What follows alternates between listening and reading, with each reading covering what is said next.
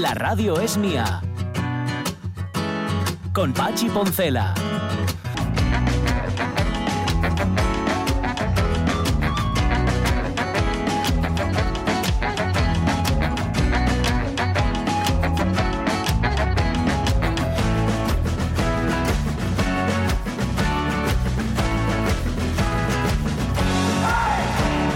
Las 11 y 6 minutos de la mañana. mm, bueno, no sé, es bastante normal. ¿eh? Yo no le veo tampoco peor lunes que otros lunes. ¿Sabes? Pues, a ver, ha habido lunes duros, du- lunes difíciles, lunes, lunes que se pone muy cuesta arriba.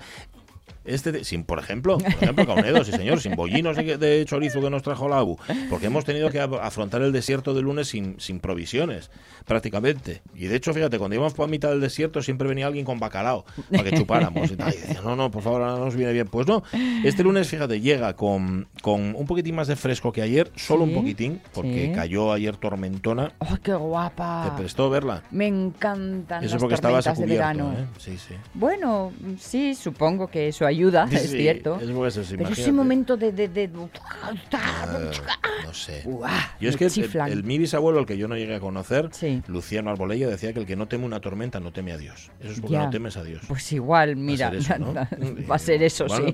te- se, se te junta todo. Son muy impresionantes las tormentas, sí es verdad, pero ya te digo, yo les tengo, no es que les tenga miedo, pero les tengo respeto. Ya, ya, ¿Sabes? no, y haces bien, haces bien.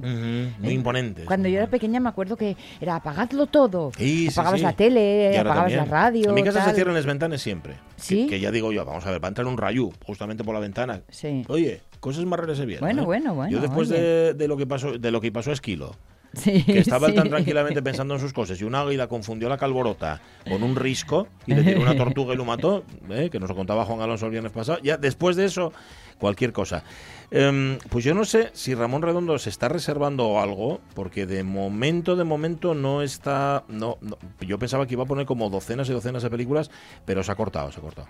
A ver, ha puesto una... Es consciente dos. de que no debe de eh, entrar por esa vía Claro. y no debe dejarse llevar. No, no, no, por supuesto que no. Pues es lo peor que puede haber. Entonces ha hecho todo lo contrario. Ujú. Ala, Sí. para que os quedéis con las ganas. Sí, Un par de cosas y, y daos por Y satisfechos. ya estamos todos aquí comentando, diciendo, qué raro, Ramón Redondo, ¿eh? que no haya puesto más. Em, nos pone Lohar una foto del avisador que tú decías, Sí. Sonia. No hay ciencia ficción, muy bien, veo que está Sonia en la última en tecnología vacuna y el avisador ese que se pone en el rau de les vaques Exactamente. Para, para ver cuándo se ponen de parto, cuándo van a parir, porque si se levanta, es lo que tú explicabas, se levanta si mucho el rau, el rabo permanece alzado más de X tiempo, Ajá. es que la cosa está en marcha. Vale, vale, vale. Pues eso, que si se alza, si lo alzan normalmente, pues para sus cosas. Sus cosas, sí, para sus intimidades. Claro, eh, pero sí, sí, claro, lo tienen alzado un poquitín. Claro, pim pam pum, ya está, Claro. solucionado. Y como el marinín, que alza el rau marinín, el marino del banco, ¿sabes? Que el, el lema que tienen, y alza el rau marinín. Ah, lo que pasa que no, no lo sabía, alzan no. Tienen que alzarlo, sí señor. Bueno, em, ¿qué vamos a contar aquí en la radio mía? Nos vamos a ir a la primera cruzada con Jorge Alonso, dentro de un rato. Vale. Vamos a tener tiempo para César Alonso, el otro Alonso, y sus cosas del campo, que ya sé, siempre nos manda un guionín, pero mira, esta vez no he sí, visto... va a no sé hablar de la miel de castaño. Ah, es verdad que lo habíamos dejado a medias el otro día. Y luego dice él que si tiene tiempo, porque claro, ¿eh? ya sabes cómo nos las jugamos con él y el tiempo, Sí. que tiene hasta una recetina para Ah, nosotros bueno, hoy vale, con vale, miel. vale. No, no, no, si el, el que tiene un problema con el tiempo ya es. Ya, ya, Que, no- que Sí. no- que tiene un reloj de madera. Sí. Pues eso, em, eso vamos a contar. Em, ah, contaremos también lo que nos habéis contado en eh, Facebook acerca de la película esta, recordando los 40 años de Indiana Jones en busca del arca perdida y hablando de madera. Dale, dale, Caunedo. Ah, ahí, está ahí. Es que empieza así, ¿no? Empieza con. Vale, vale. Empieza con un zumbido.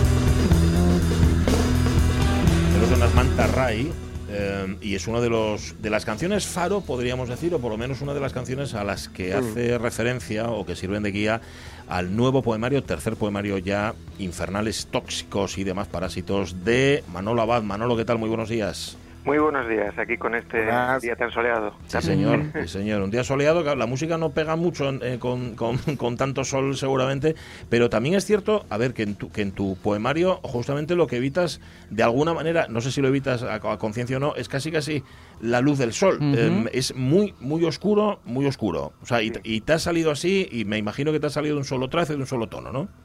Bueno, yo creo que eh, es completamente distinto a los dos anteriores, evidentemente, eh, y yo creo que es que la poesía a veces permite que, que, o me permite a mí que afloren unos sentimientos que, que incluso uno no es consciente de que están allí hasta que se pone luego otra vez a revisar y a, uh -huh. y a corregir, ¿no? Y bueno, sí, al recopilar todo esto, sí me di cuenta de que había habido unos momentos pues de, de sufrimiento sí. que yo creo que fue generalizado, ¿no? Porque todo uh -huh. esto se escribió en la segunda mitad del, del pasado año, después del después también incluso debió llegar un momento de, de, del confinamiento sí. y yo creo que bueno esa situación que vivimos todos esa de, no ver la luz de al final del túnel y mirar hacia a tu alrededor, pues eh, ver las calles vacías, ver uh -huh. el sufrimiento de tanta gente, pues supongo que eso también influyó en, en esa mirada que hago eh, bastante acerada a, a, todo lo que a todo lo que tenía un poco delante, ¿no? Pero fíjate Manolo que quizá en ese tiempo de, de, de, de estar en casa eh, fue el tiempo de la limpieza general, ¿no? Que se decía eh, que todos hacíamos en, en, el hogar y tú has hecho un, un, poco algo así también con tus emociones o con esa valoración del mundo que mirabas en tu entorno. Sí, yo creo que hay, hay dos, dos, dos vías en, el, en los 39 poemas ¿no? que, que forman parte de este, de este libro, que es mi noveno eh, libro y que presentamos hoy en, sí, en Libro Viedo. Eso hablamos eh, contigo. Sí, sí, no se me olvide también decirlo, ¿eh? Hombre, cuña, por supuesto. La cuña publicitaria, entre comillas, lo de publicitaria. Eh, por un lado, mm, lo que puede ser una desazón personal y, lo, y por otro, el, el, el mirar alrededor, ¿no? Y, y, contemplar, pues, el egoísmo, la hipocresía, eh, cómo, cómo todo eso ha aflorado con, con una fuerza, yo diría que inusitadamente mayor mm. de, de lo que esperábamos, ¿no?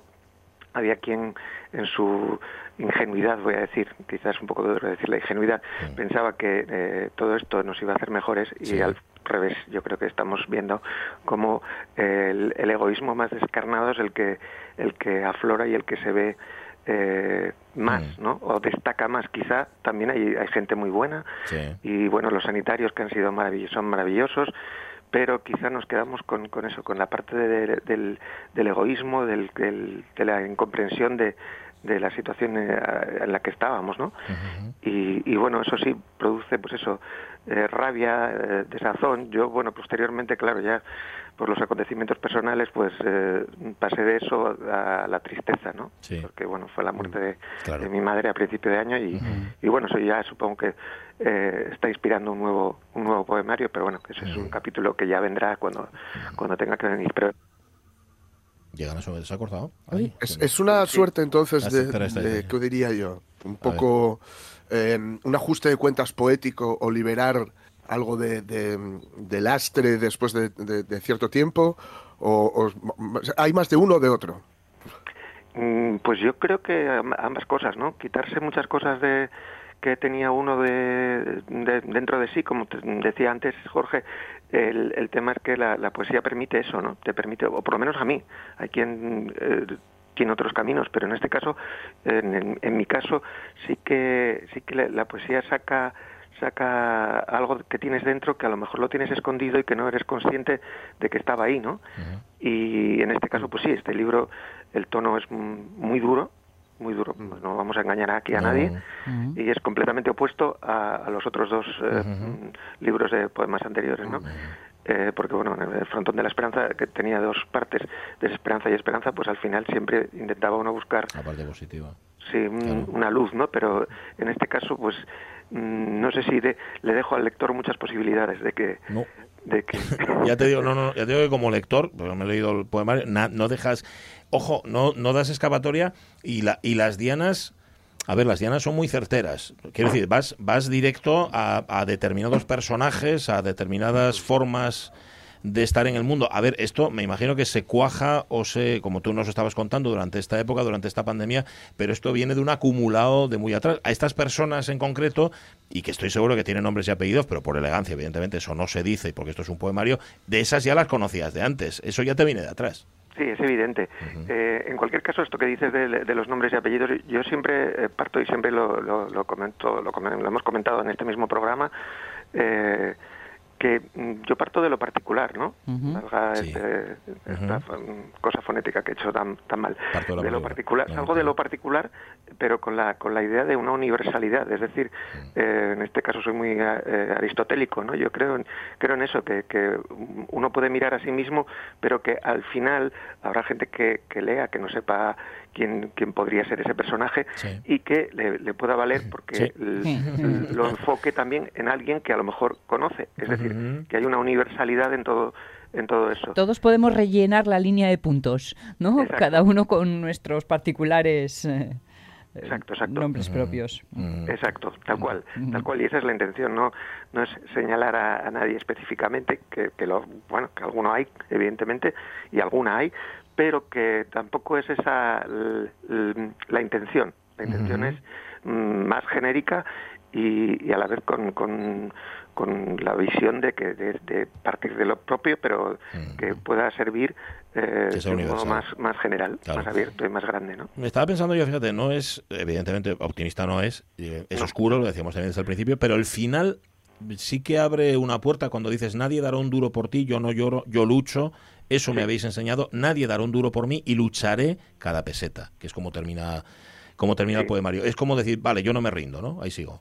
Sí, eso es. Eh, bueno, también está, por ejemplo, una que eh, toma, queda la rabia, ¿no? Que siempre te queda algo que te, te permite seguir, ¿no? Yo siempre también quiero, eh, aunque aunque la luz eh, esté muy lejos, muy lejos, muy lejos del túnel, eh, siempre hay que intentar pues eh, ver esa luz y dejar un, un pequeño recodo a la, a la esperanza. Siempre cuento también esta anécdota de, de, una película de Kika Urismaki, Ariel, en la cual él contaba que que le he contado muchas veces esta, que, que después de haberle hecho padecer, padecer todo tipo de, de cosas, de mm. circunstancias terribles, al final pues le deja, deja un, final abierto y una puerta, una puerta, una pequeña puerta a la esperanza. ¿no?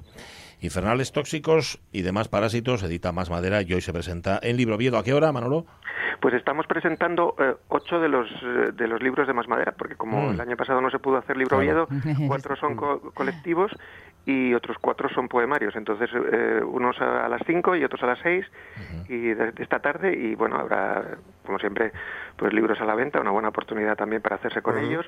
Y bueno, firmaremos y todas estas cosas, estos protocolos que hay que hacer. Eh, estas, cosas, Hoy haces doblete, entonces. Sí, y esperemos que el tiempo nos acompañe, eh, que, no, que no caiga una tormenta como la de ayer. No lo sé, yo creo que no. Yo creo que va a respetar. Sí, tiene, pinta. A ver, si, a ver si tenemos esa suerte también y que bueno que la gente se anime se anime a venir y, a asistir y a comprar. Pues que al final todo todo cuenta. sí, señor. Manuel Abad, muchísimas gracias. Un abrazón. Cuídate. Muchísimas gracias a vosotros. Buen día, buen día. Un abrazo. Un abrazo. Un abrazo. la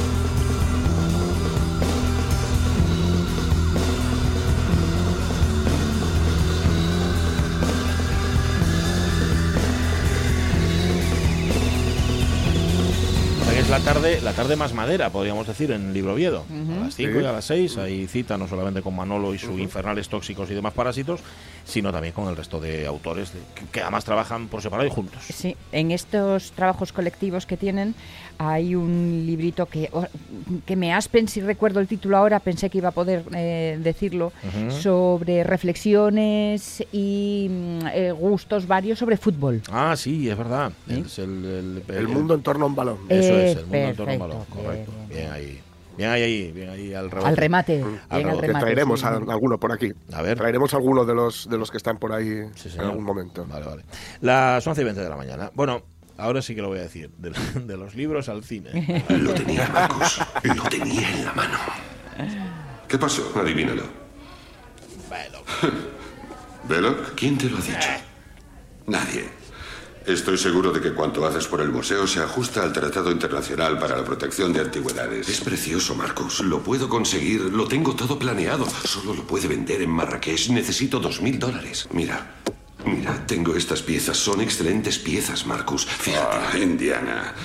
Sí, las compraré al museo como siempre, sin hacer preguntas. Están muy bien. 40 años, amigas y amigos, ha cumplido la primera entrega de la saga Indiana Jones, os cumplía este sábado y se acordaba, por supuesto, Ramón Redondo, ¿cómo no? Lo fácil sería que hubiéramos puesto el tema de... ¿Cómo es el genérico de la peli? Pero no hemos puesto el tema de Marion, fíjate, es muy guapo, muy guapo.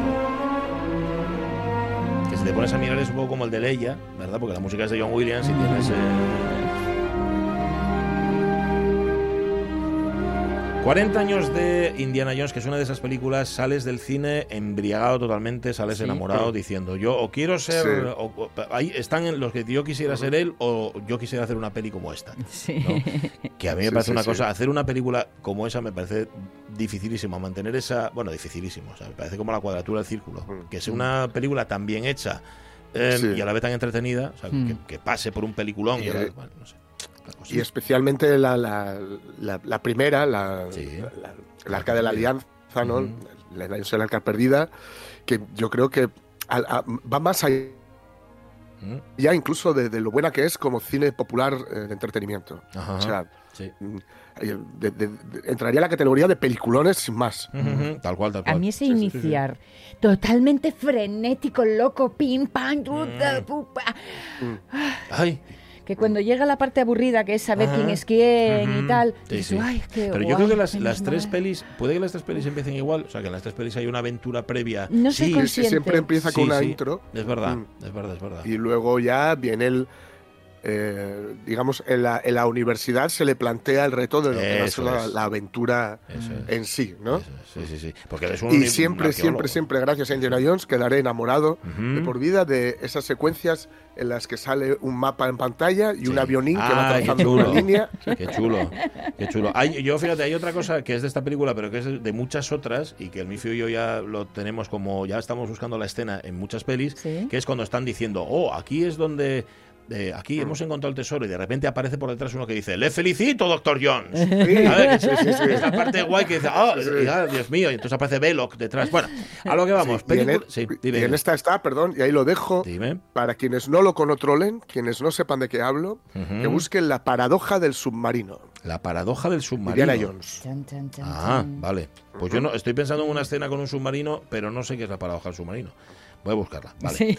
Voy a buscarla. Bueno, a lo que vamos. Eh, películas que aparte de Indiana Jones os hayan hecho salir del cine, guau, con la cabeza volada. Dice Cristina Tuero, la peli de Superman. Me llevaron mis padres al María Cristina al cine de Gijón cuando era pequeña y me impresionó muchísimo. Y hace poco la peli Sufragistas, muy fuerte, realista y dura. Fabiola mm. Quiroga dice que Blade Runner, total. Lorenzo Linares, La Guerra de las Galaxias, En Busca de la Arca Perdida, ET, Superman, Color en un mundo en blanco y negro. Eh, Lorenzo, qué bien escrito, ¿Qué dice María Sumuñiz? Pues para María Sun tengo dos pelis que cada vez que puedo las veo. Una es ET, puede que sea porque me recuerda a mi infancia, mm. que a pesar de lo que pasó fue una etapa muy feliz. Y otra es Coco. Esa la vi con Samu.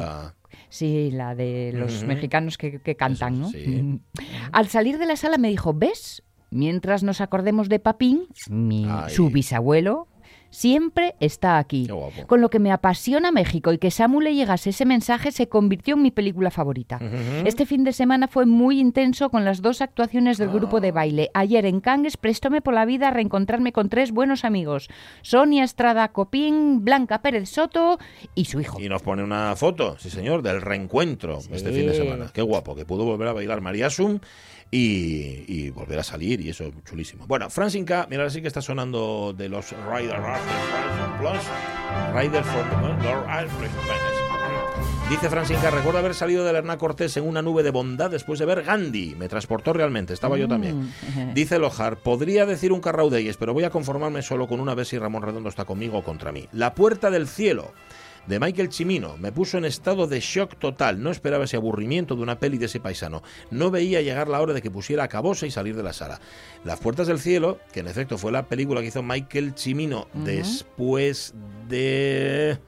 me va a salir... Bueno, me saldrá eh, le confiaron, el estudio le confió millones y millones y millones y fue un auténtico fracaso. Sí, señor.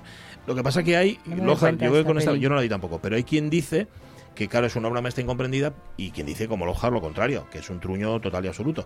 Pero mira, eh, no dijo nada todavía Ramón Redondo. Esperemos a ver qué, qué, comenta. Cristina Rodríguez, las que siempre que puedo volver a ver son Stargate y como no Blade Runner, siempre encuentro algo nuevo en ellas. Manuela Crespo, ¿qué dice Manuela Crespo, Martín? A mí Jesucristo Superstar. De aquella me impactó, me encantó y la he visto incontables veces y me sigue encantando. Para Monte Pérez López, siempre cantando bajo la lluvia. También Ser o no ser de Ludwig, con su delicado equilibrio entre la ética y el humor. Eh, para Carmen Rodríguez, El graduado, Memorias de África y La vida es bella tres pelis muy diferentes, pero las vi en diferentes momentos de mi vida. La primera me impactó porque era muy joven y no entendía ese tipo de relación la segunda se refiere al graduado, la segunda por su belleza en su totalidad, memorias, y la tercera por la capacidad de hacer sentir algo hermoso de lo más ruin y deleznable. Dice Javi Castroviejo, un ejemplo, la Guerra de las Galaxias, cuando se llamaba así. Me acuerdo de ir con mi hermana y con la boca abierta de emoción, mis padres en la última fila con la boca abierta roncando. Vi las tres primeras y punto, pero a prestar, prestar, dice Javier Castroviejo, solo la primera. Pues yo creo que la segunda está Mm, todavía mejor que la primera. la tercera ya salen los ositos estos y mm. ya como que se lió. Pero el, momento impacto de que tiene la primera es... Eh, yo la vi en el estreno, ya la vi cuando se estrenó, yo me llevó mi hermano Jaime, yo tenía yo 7, 8 años. Claro, no entiendes nada, pero fu, fu, fu, fu, fu. Sí, sí, sales volado. Caito y es mundial, dice ir al Arango a ver Gris con 14 años y salir con los cuellos de la cazadora para arriba. Hombre, no. También. Y viernes 13, uff, dice Caito y es mundial. Juan Manuel Rodríguez Rego, Apocalipsis Now, ¿eh? que es una peli para no olvidar, claro. No por los medios a utilizar, pues los tenían todos. Es la muerte de un imperio. Es por la necedad humana y americana. Ajá. Vale, Apocalipsis Now. Sí, Entiendo que se sí, la película. No sé, como yo te así de críptico, igual está hablando de otra cosa, no lo sé. ¿Qué más, qué más? Para Pepita Pérez García, un saludín para Itana Castaño. Estuvimos el sábado pateando la ruta circular de Tres Grandas y comimos donde Flora. ¡Hombre! Esto nos por la vida, el sitio y la comida y las personas que encontramos, para repetir. Qué bien, Mira, ya respondió Ramón Redondo, que no se puede poner el cebo primero para luego decir que se controle. Que si estamos a roles o que estamos. Sí, señor. Pon lo que te dé la gana, Ramón Redondo, porque ya es gratis. Y además nosotros encantados porque nos, siempre nos pones pelis que no vimos. Dice General la testa a mí me cambió la vida el imperio de los sentidos. Resulta que los huevos cocidos no solo se comían echando yo sal y pimienta. Ahora, de hecho, la testa cada vez que va a una espicha tiene un problema que no sabe qué hacer con los huevos cocidos. Bueno, Loli Sueiras Barbosa, hubo unas cuantas, pero con la lista de Schindler, bueno, no podía parar de llorar. Literalmente es que no podía parar de llorar con razón. La misión, mira, Luis Miguel mm. eh, Lovera García. Yo es que hay dos pelis que salí del cine diciendo, bueno, como muy crecido. Una fue La Misión, que la vi con 16 años, que es el momento, para verla, y otra fue JFK que con JFK me quedé como diciendo, pero esto, ¿cómo el mundo no sabe todo esto? ¿Pero cómo es posible? Y claro, para mí en aquel momento el director era como lo más de lo más. Luego ya fuimos rebajando, ¿no? La cosa. No obstante, sigo viendo las dos y me siguen gustando las dos.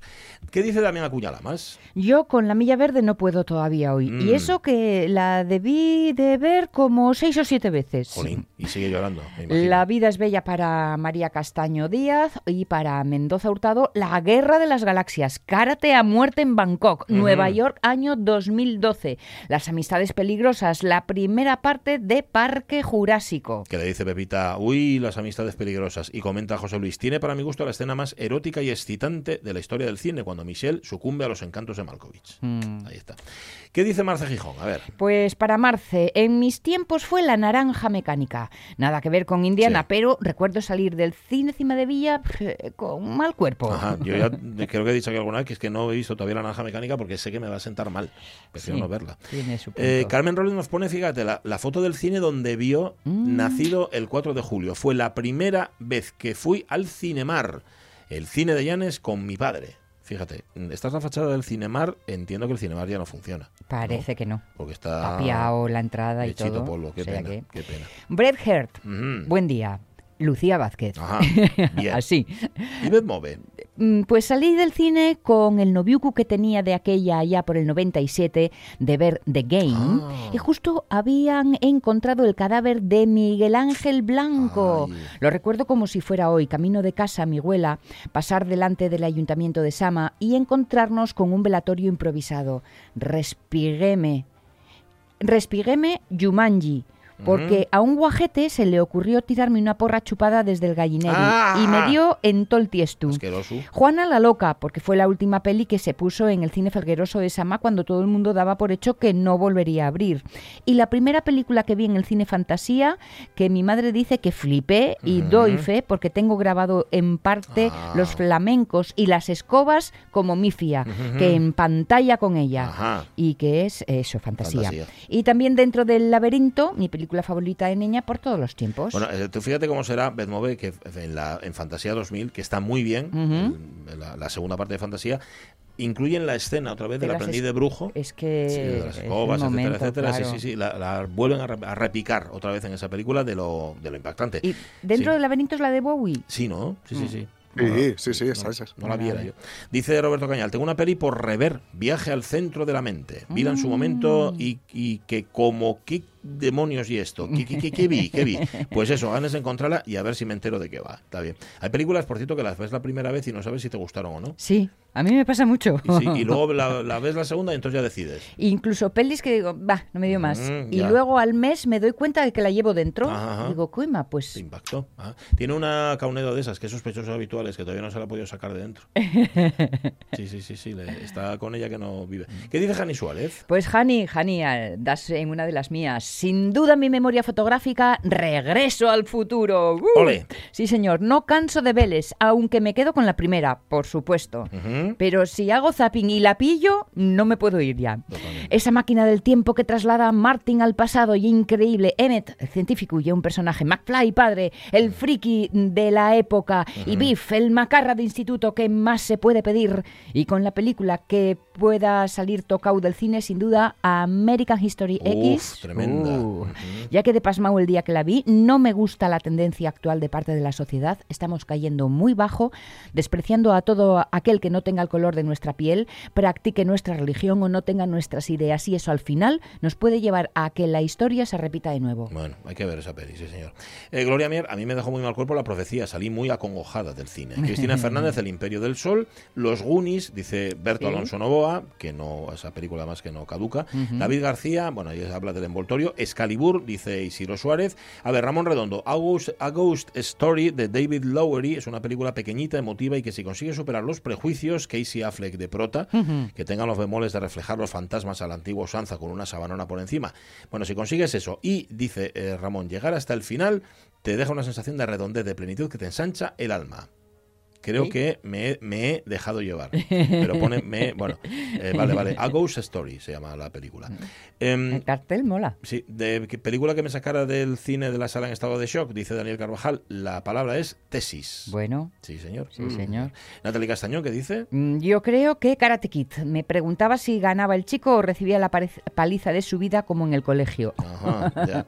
Dice Ramón Redondo que también Les Enfants d'Isadora, de, Dam- de Damien Manivela. Manivela se llama, yo creo que eso está corregido. Bueno, me descubrí sintiendo la danza, cómo es capaz de expresar el desgarrador dolor de una madre ante el vacío que le deja la muerte de sus hijos y cómo le llega y le hace sentir a distintas personas. Y los de la- si los de la radio me renuevan para la temporada de verano, hablaremos de ella, seguro. Y si no, sí, te- ya te renovamos. Que te toque poner un mensaje, Ramón, pero sí está renovado. Y si no, seguro que también de forma escrita y no hablada. Ya sabéis que soy muy pesado.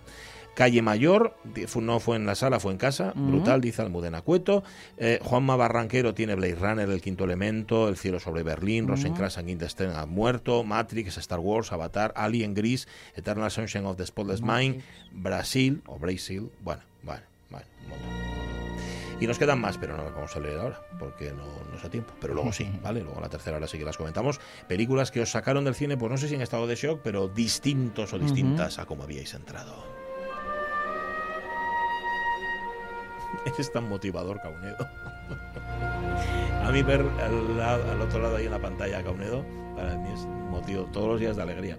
Las 12 menos 25 de la mañana. Bueno, Jorge Alonso, mm, vamos a hacer, poner un separador, que lo tiene ya preparado tal y para que lo use. Y, y hablamos de la primera cruzada. La radio es mía. Qué efeméride tan tan Qué efeméride tan tan, sí, sí. Imagínate a todos ahí en el puerto del Barca mirando para la nave. Mira, mira, no, ahí va, moderna. Ahí moderna. va el primer buque. Oh, mira qué humo echa, calla, calla. Bueno. Echamos un culín. Milo. Pachi Poncela. ¿De qué venía eso del culín? No lo sabemos, pero tampoco vamos a indagar. Bueno, año 1099. Jorge Alonso. Uh -huh. Sí, yo iba a hablar de otra cosa, pero la verdad es que Uh, ocurrieron algunas, hubo algunas situaciones durante el fin de semana que hicieron que me, al tropezarme con esta, con esta efeméride, prefiriera, prefiriera perdón, hablar de lo que ocurrió en 1099, la primera cruzada, porque uh -huh. eh, después de tres años de marcha, tres años, ¿eh? Sí. Tres años andando. Se divisa la ciudad santa de Jerusalén desde oh. lo alto del Monte de la Alegría, uh -huh. ¿no? Luego, pens pensad a qué día estamos hoy, ¿eh? Estamos a 14 de junio. Sí. Bueno, pues luego, el 15 de julio, que empiezo yo vacaciones, el ejército cruzado uh -huh. irrumpirá sangrientamente la ciudad a través de la puerta de Damasco, causando decenas de miles de muertos. Y de eso, de lo que ocurrió de aquí en un mes, hoy llegan, un, durante un mes entero están sitiando a Jerusalén y después la vencen. Y de eso vamos a hablar. Dale.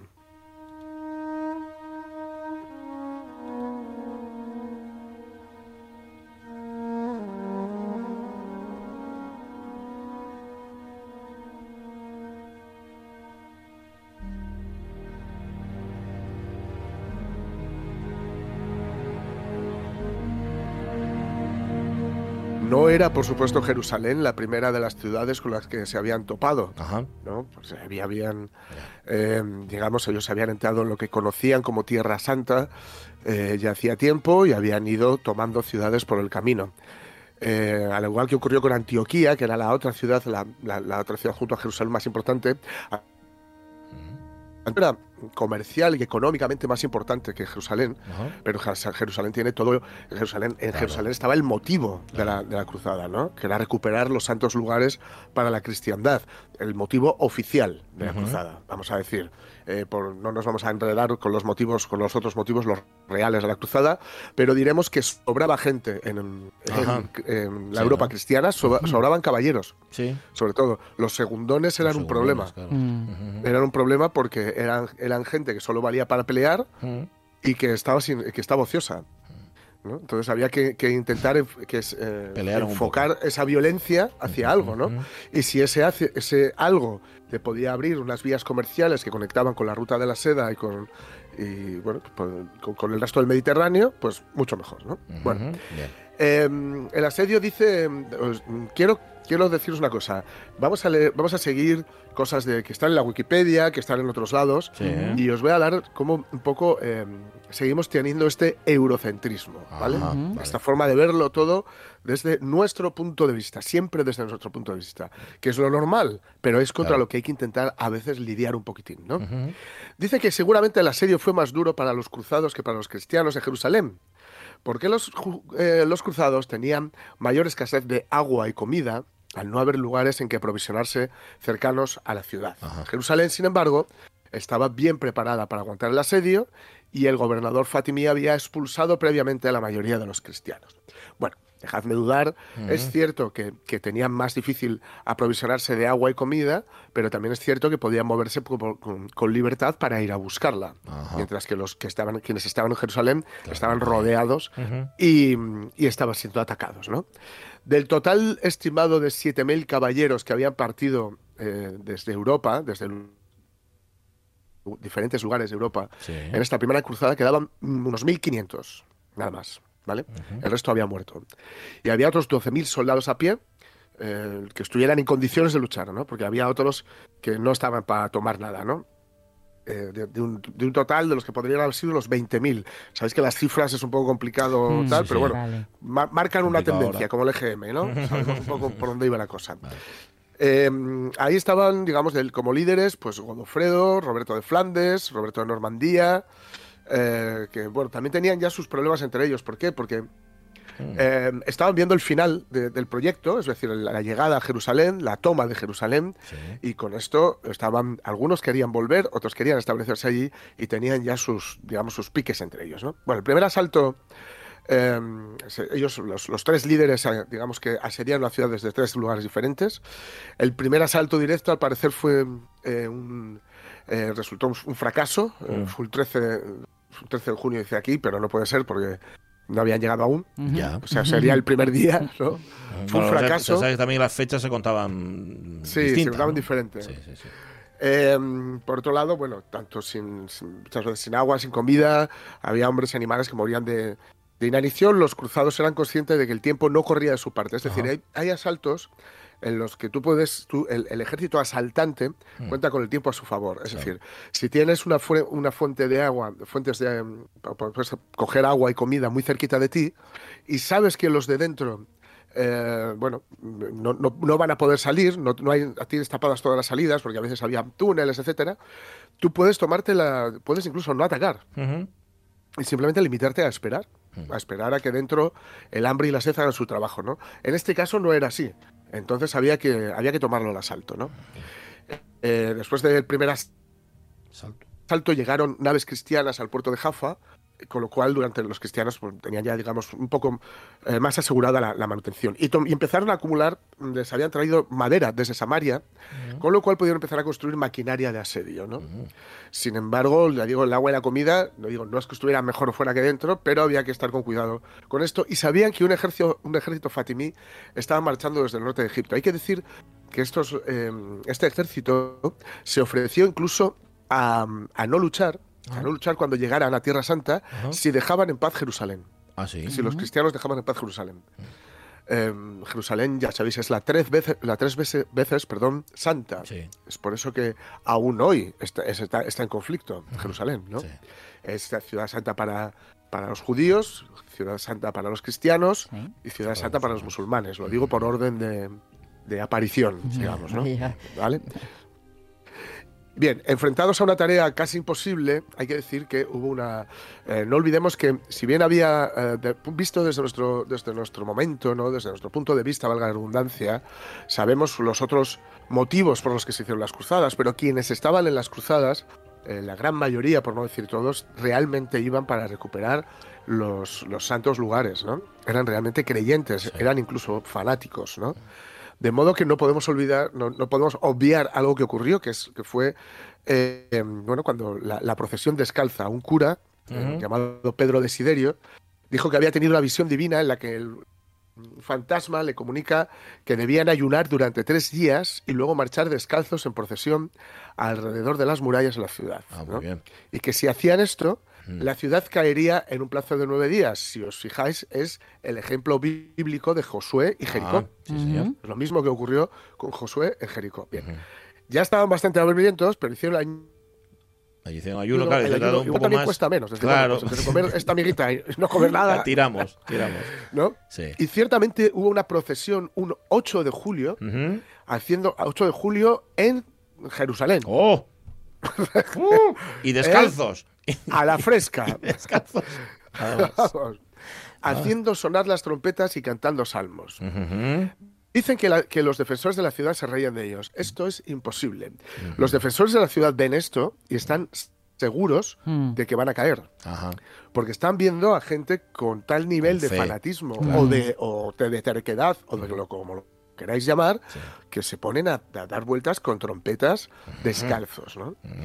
Eh, en fin, la procesión terminó en el Monte de los Olivos, donde allí Pedro el Ermitaño, eh, Arnulfo de Chox y Raimundo de Aguilers pronunciaron, pronunciaron, varios sermones. De Pedro el Ermitaño y de su cruzada ya veremos otro día. ¿no? Bueno, finalmente hay un asalto, hay un asalto, asalto final, eh, los, los, cruzados comienzan a hacer ataques por oleadas, ¿no? Las, las murallas contra las murallas. Las murallas llega un momento en que bueno, no, no, no, van a, no van a aguantar. Sobre todo esto se consigue romper la defensa con las, con las torres de asedio. ¿no? Eh, para que os hagáis una idea, las tropas genovesas, que las llevaba Guillermo Embriaco, desmantelaron las naves. Fijaos qué gente. ¿eh? Y cogieron la madera para hacerla. Desmantelaron las naves y, construyeron las torres de asedio. Fueron enviadas inmediatamente a la ciudad y llegaron El 14 de julio, es decir, el día antes de que cayeran. Fijaos que poco hizo falta el momento en que tuvieron todas las torres de asedio y toda la maquinaria. En un día, también es cierto, durante un mes habían estado atacando, etcétera. Pues bueno, a, la, mañana del día 15 la torre de sección y bueno, de esta forma no vamos a entrar en tecnicismos militares, se consigue romper la defensa y se consigue. Entrar en Jerusalén. Una vez entrados en Jerusalén, esto ya lo hemos contado en una, más de una ocasión, pero conviene no olvidarlo, Em, pues comenzaron la masacre en la cual murieron casi todos los habitantes de Jerusalén. Sabes que una de las crónicas cristianas, cristianas dice la carnicería fue tan grande que nuestros hombres andaban con la sangre a la altura de sus tobillos. Dicen. Muchos refugios, muchos musulmanes buscaron refugio en la mezquita de Al-Aqsa, os sonará Al-Aqsa, ¿no? Pues que ha habido, desgraciadamente no hace mucho, pues una, bueno, hace unos cuantos años, la visita del primer ministro israelí a, la mezquita de Al-Aqsa eh, provocó la última intifada hasta la fecha, ¿no? Y bueno, el canón em, Raimundo de Aguilers, el canónico de Pú, decía maravillosos espectáculos alegraban nuestra vista. Algunos de nosotros, los más piadosos, cortaron las cabezas de los musulmanes, otros lo hicieron blancos de sus flechas, otros fueron más lejos y los arrastraron a las hogueras. En las calles y plazas de Jerusalén no se veían más que montones de cabezas, manos y pies. Se derramó tanta sangre en la mezquita edificada sobre el templo de Salomón que los cadáveres flotaban en ella y en muchos lugares la sangre nos llegaba hasta la rodilla. No hubo más musulmanes que matar Em, y los jefes, cuando no hubo, perdón, más musulmanes que matar, los jefes del ejército se dirigieron en procesión a la iglesia de Santo Sepulcro para la ceremonia de eh, acción de gracias. Lo llama maravillosos espectáculos esto, un canónigo. efectivamente, un canónigo, sí. Eh, la crónica de Ibn al-Bakansi dice que los defensores judíos buscaron refugio en la sinagoga porque los francos, así conocían a los cruzados, eh, y, lo, bueno, con los francos no. Y lo que los francos, es decir, los cruzados hicieron fue prenderles prenderle fuego con ellos dentro, matando evidentemente a todos los que los que estaban eh, en, la sinagoga mientras cantaban a Cristo y le decían el te, ¿no? te adoramos. Tancredo, por su parte, bueno, va a recibir el, control del templo de Jerusalén y ofreció protección. reclamó perdón el, control del templo de Jerusalén. De aquí van a venir los templarios. Ah, ¿vale? Los templarios son la Ordo Templo Salomonis, la orden del Templo de Jerusalén, y ofreció protección a algunos de los musulmanes que se habían refugiado así. Estos, eh, algunos parece que libraron, la gran mayoría fueron, también aniquilados, así como el gobernador eh, Fatimí Iqtadar Abdallah se, se, retiró hacia la Torre de David y acabó rindiéndose a Raimundo a cambio de un salvoconducto para él y su guardia hasta Ascalón. algunos libran siempre, ¿no? El caso es que también, bueno, luego hubo que sacar todos los cadáveres para que no hubiera problemas. Y el caso es que hay historiadores, fijaos que las crónicas son tanto árabes como cristianas, pero la más sangrienta es cristiana. ¿no? Y dice, hay historiadores como Thomas Maiden que dice que la masacre fue exagerada por los cronistas musulmanes para avivar el espíritu de la yihad. Ah. Cuando, insisto, la gran mayoría de las crónicas son cristianas. Sí, son cristianas, cierto. No son de los musulmanes. Y dice que no todos los musulmanes murieron algunos lograron escapar en el caos del asalto final y también, bueno, se dice que efectivamente esta clase de masacres eran comunes en aquella época eh, cuando caía una ciudad o un castillo, sobre todo cuanto más se resistieran los sitiados. Es cierto que eran comunes, no lo es que fueran tan sangrientas como esta. Y si se hacía era porque por el enfado y porque como no se había llegado a un acuerdo, pues los quienes estaban luchando no tenían con qué cobrar. en fin, al fin después de esto llegaría en poco eh, lo que sería, de esto tampoco vamos a entrar ahora, la organización de Tierra Santa con Godofredo, con, Balduino. Eh, bueno, no olvidemos que estuvieron unos cuantos añinos los, los, cristianos, los francos por allí, pero lo cierto es que ya digo, en tiempos en los que algunos de los términos que utilizamos, que acabamos de usar, como cruzada, etcétera, eh, vuelven a ser eh, reutilizados y donde se ve, se, se, avivan ciertos aires, eh, diría que prebélicos y ciertas, en fin, ciertas actitudes que nada ayudan a la convivencia, es eh, necesario recordar episodios como este de la toma de, Jerusalén, de la sangrienta toma de Jerusalén, el hecho de que simple y llanamente cuando la, guerra es, no es la, política por otros caminos, sino que la guerra es siempre, siempre, siempre la derrota de la inteligencia por todos los caminos. Dale. Atirano, una locura. Pero si es un alma de cántaro. Bueno, tenemos que ir al ayuntamiento, o mejor, al gobierno central, que nos den una explicación. ¿Y de verdad piensa que se la van a dar? A mí, por supuesto. ¿Por qué? Porque es usted Miguel de Unamuno. Mira lo de García Lorca en Granada. Ah, no, esos son bulos, bulos del otro bando. Bien. Baje usted a la tierra de una vez. A García Lorca le han sacado de su casa y le han pegado dos tiros. Lo han dicho en la BBC. ¿En la BBC? Sí. Es que no se da cuenta de que esto no es una vuelta al orden. Que esto es fascismo. Igual que en Italia y en Alemania.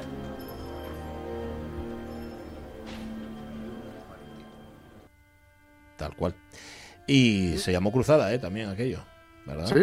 señor, sí, señor. Bueno, año 1099. La primera cruzada, después de tres años de marcha, divisaba Jerusalén. Nada, tardaría un mes en conquistar aquello. Gracias, Jorge Alonso. 11.51 minutos de la mañana. Uf, qué falta de aire fresco tenemos ahora mismo, ¿eh? Y en el campo nacen flores. Mucho mejor, mucho mejor las flores. Ya sé, ya sé que estamos al debe, pero llegará César Alonso. ¿Qué tal? Muy buenos días. Muy buenos días. ¿Llegará o no? Sí, o no, bueno, Sí. no tenemos prisa, ¿verdad? Que sí, que no, ¿Qué- ninguna. ¿Qué os iba a decir? ¿Preparados para la tormenta? Eh, ¿Otra? Digo yo que sí, ¿no? No, No lo sé. pinta. No lo sé. Es que, a ver, ¿Acaba como... de pasar por ahí y nos la estás enviando o qué? Ah, No, no, pero esta tiene pinta de formarse una así eh, que grande que coge varios sitios, no, no, es- no un frente de estos que entran por el oeste y Ya, ya, ya. hacia allá. A Eh, mí me da pinta de tormenta, eh, ya veremos. ya. Perdona, perdona, Ya- ¿estás siendo real o metafórico? Porque No, a ver no, si es que me estoy ya, despistando. No, no, no, no. no ¿Sabes qué pasa? Que, eh, bueno, nos habrá pasado a, yo creo que a todos, y a, a todos los oyentes, que a veces uno eh, dice cosas y las otras personas lo toman por donde no es, ¿no? Es como si, como sin querer tirar a dardos y diera uno en el blanco, entonces Ya. Una apreciación y dice, este tío, ¿por qué me dice esto? Ya. Sí, sí. Ah, bueno, en este Pero caso, no, no, tormenta de truenos y rayos y centellas. Ajá, que, que no sé, que no sé si les si les abelles huelen la tormenta antes de que venga. ¿Se ponen más nerviosos o algo? Mm, Bueno, no, eh, no lo sé, ya mm, habíamos hablado una vez de, de No, eso. no se fijó. Ellas puede que perciban algo, Sí. eh, la, la carga electrostática quizá, o bueno, hay- Claro. hay, hay cosas que no sabemos eh, cómo, les, eh, cómo les influye. Y lo que sí detectan, mm, que con el mismo sistema con el cual detectan que se está haciendo de noche, Sí. eh, es la oscuridad. Eh, entonces, eh, ellas utilizan unos ojos más simples que, que tienen, que se llaman ocelos, que, que les da una indicación de, de la intensidad, intensidad lumínica. Entonces, mm, sí que de- detectan que se pone más oscuro y que va siendo hora de, de regresar a casa. Eso, eso hasta ahí se conoce. Eh, lo otro, bah, qué sé, hay mil teorías, hay mil teorías para Oye, ¿y qué, qué tal estáis de alergias a todo esto? Porque Oviedo... Fatal. Fatal, fatal. Y Jorge que fatal. Pero tú en Gijón o en el Palacete de Tremañes, ¿eh? ¿dónde, dónde te encuentras mal? No, no, Jorge, Jorge Gijón, pero llega además, le- Ah, es- claro, es que vive, vive en el este, eh, perdón, en el, El oeste, oeste, el oeste. perdón, en el oeste de Gijón, que es la, la zona también más contaminada, o sea, se junta todo. Ah, claro, y es que bueno, en Asturias tenemos esta esta fortuna y que trae aparejada esta, eh, esta pequeña desgracia que es lo de las alergias, que, que Sí. tenemos el campo, tenemos la, la campiña metida, ah, bueno, ya no tanto hasta el centro de la ciudad, pero bueno, sí, sí rodeándola, ¿no? Y, y, bueno, pues eh, una, una cosa que, que puede ayudar eh, para las alergias Sí. eh, es el consumo de polen local. ¿Eh? Porque Polen local. eh, eh, Sí, Mm. el, el polen que mm, parte del polen que nos causa las alergias, pues también lo cosechan las abejas. Entonces, consumiéndolo habitualmente, eh, entramos en un proceso que se llama de mm, des- Sensibilización. eh, no me sale el, el nombre ahora. En un proceso. Eh, sí, entramos. entramos en un proceso selectivo. Vale. y, y, y nos afecta nos afecta menos ¿eh? Ujú. Eh, desiposensibilización Contra. Vale, ¿Eh? ¿Cómo, cómo me iba a salir? No, no, no, es imposible, Eh, imposible. eh, ¿Cómo me iba a salir? Que es lo mismo que los- lo que nos pasa a los alérgicos al veneno de, aler- de abeja, que nos, nos eh, empiezan a pinchar pequeñas dosis hasta Claro. que eh, no nos haga efecto un- una dosis normal o dos dosis normales de, de picadura de abeja. Bueno, pues con el polen pasa lo mismo. No con todos los pólenes, porque, claro, los pólenes que pueden causar alergia eh, pueden ser de una planta determinada, de varias plantas, pero no de todas. Entonces, hay plantas que eh, las trabajan las abejas, que de su modo de, de reproducción es, eh, se ayudan de, de los insectos eh, para, para reproducirse, se llaman entomófilas, Sí. y otras eh, que dispersan el polen ayudadas por el viento, que claro, eso es lo que causa principalmente más alergias en la población y claro, ese polen sí que no lo cosechan las abejas. Pero bueno, parte, en parte sí que podemos paliar la alergia al polen consumiendo eh, polen local. Y veníamos a hablar del castaño, que nos quedó la semana pasada pendiente y se nos echa el tiempo encima.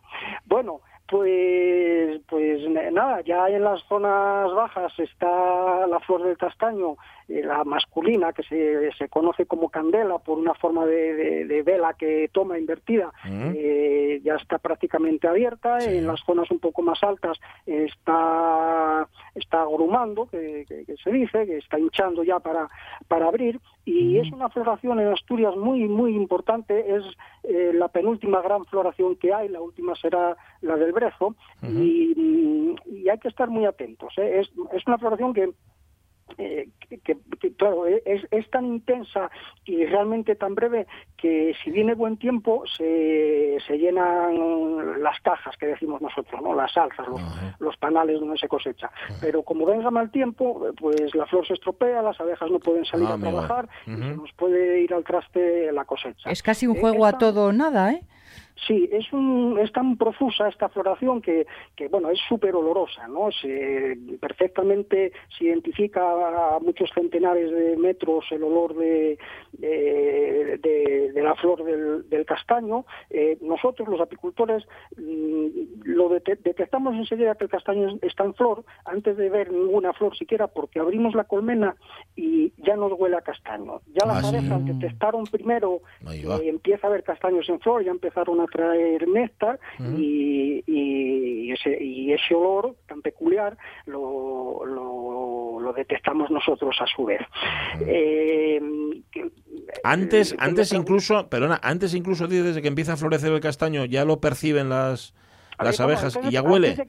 no, hay, antes de que, sea una floración eh, conspicua, eh, antes de que sea muy notoria, ah, ya empiezan algunas florinas, y ya, pues ellas, ellas ya, ya, están, en esas primeras flores, eh, eh, que nosotros que nosotros ni tan siquiera ni tan siquiera vemos. Y mm, eh, la miel de castaño, que me, no sé si hablábamos el otro día. Sí, pregúntate por ella. ¿cómo, bueno, pues consumidas regularmente se le, se le atribuyen eh, propiedades eh, cardiorreguladoras. ¿eh?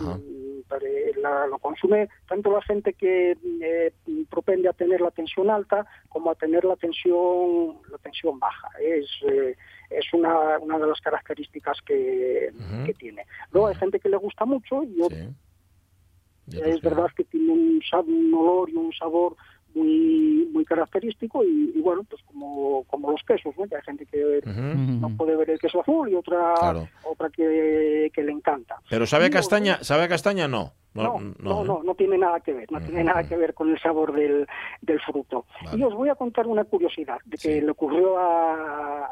En 30 segundos, además. ¿En, 30 segundos? Sí, sí, pues entonces os dejo la curiosidad No, pero que te da ah, tiempo en 30 segundos, cuéntala, pues cuéntala. Participó, participó en, un, en un concurso de mieles de castaño. Mi cuñado, que, que, tiene unas colmenas en un sitio privilegiado, y, y sacó una miel tan buena, tan buena, tan buena, que, que los no las reconocieron le dieron el premio a otro. Entonces, claro, él llamó para preguntar que había, porque ya sabía lo que tenía, ¿no? Y yo también, y llamó para preguntar qué había pasado y dijeron que no era de castaño. Y, ah. Bueno, a ver, haces un análisis que lo pago yo y tal. Bueno, hicieron ellos una analítica, cogió, cogió cuenta de ellos y sí, evidentemente era de castaño y muy pura, ¿no? Premio no se lo, el premio no se lo dieron. Así que, bueno, a veces con los premios y los galardones hay que tener un, un poquito de cuidado y... Y eso. Oye, que sabíamos que tenías una receta, pero no da tiempo. Dejamos para el lunes que viene. ¿parece? la semana que viene. ¿Cuándo acabamos a todo esto? La, semana, que viene. Ah, acabamos la semana que viene. Sí, señor. Ah, bueno, pues tenemos que hacer un abrazo. Adiós.